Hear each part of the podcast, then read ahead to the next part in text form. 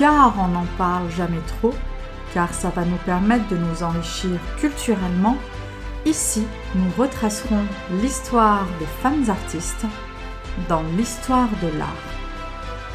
Souvenez-vous, le 17 octobre, j'ai partagé avec vous un épisode sous forme d'une visite guidée commentée par Delphine Rousseau.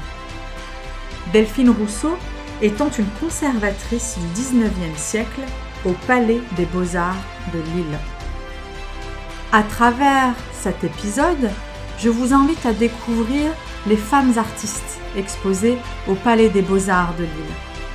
D'ailleurs, si ce n'est pas encore fait, je vous invite à l'écouter.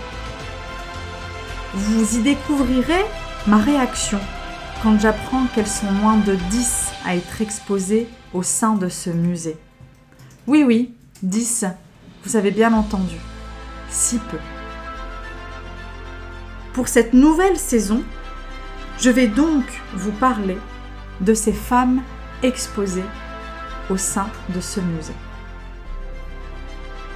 Je vous parlerai de Camille Claudel, Berthe Morisot, Marie Laurencin, Sonia Delaunay, Geneviève Haas et Rosa Bonheur. Comme la première saison de Art au féminin, je consacrerai un épisode par artiste. Un podcast toujours 100% art, 100% féminin.